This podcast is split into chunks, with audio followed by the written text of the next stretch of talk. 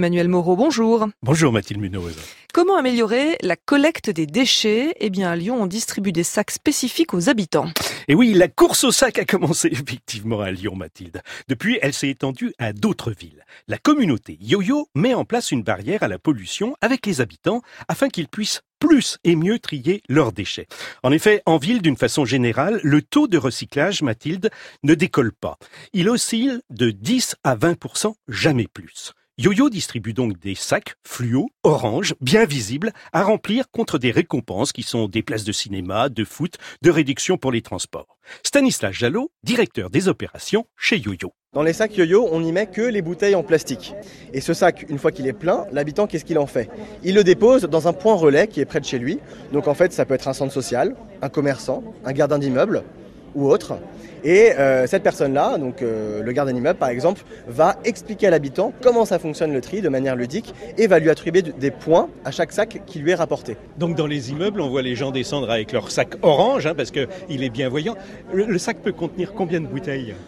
Une cinquantaine de bouteilles et euh, vous qui disiez les gens descendent avec leur sac, on les voit même dans la rue très souvent avec des pinces à déchets. Oui en effet parce que euh, une des récompenses qui marche le mieux, figurez-vous, c'est une pince à déchets. Vous voyez ces agents de propreté qui se battent dans les parcs avec des pinces Eh bien nous on les donne comme récompense, c'est des récompenses qui marchent le mieux et on voit beaucoup d'habitants qui ramassent les bouteilles par terre parce qu'ils se disent bah ça a de la valeur, plutôt que ça finisse par terre dans la rue que ça termine dans les océans. Et eh bien là, elles vont dans le sac yo-yo et elles sont recyclées à 100% en circuit court et français.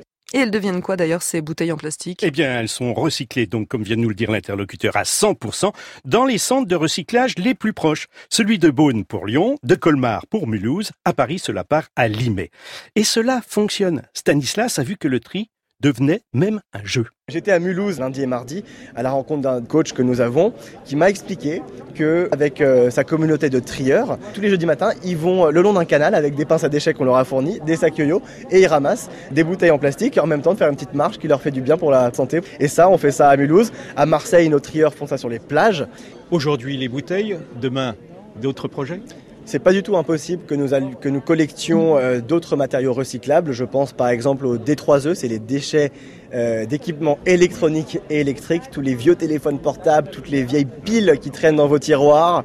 Ça peut être aussi euh, tout ce qui est couette, matelas, vous voyez, ce genre de choses, oreillers. ça peut être un ensemble de matériaux qui aujourd'hui ne sont pas recyclés et il y en a besoin. Si vous récupérez les couettes, ça sera plus des sacs, mais des bâches qu'il faudra distribuer. Certainement, peut-être, oui. en attendant, Mathilde, 1 784 340 bouteilles ont ainsi été collectées. Vous êtes sûr qu'on n'est pas à 342 là depuis le début de la chronique Vous avez compté une par une L'esprit d'initiative, Emmanuel Moreau, tous les matins à 6h15 sur France Inter.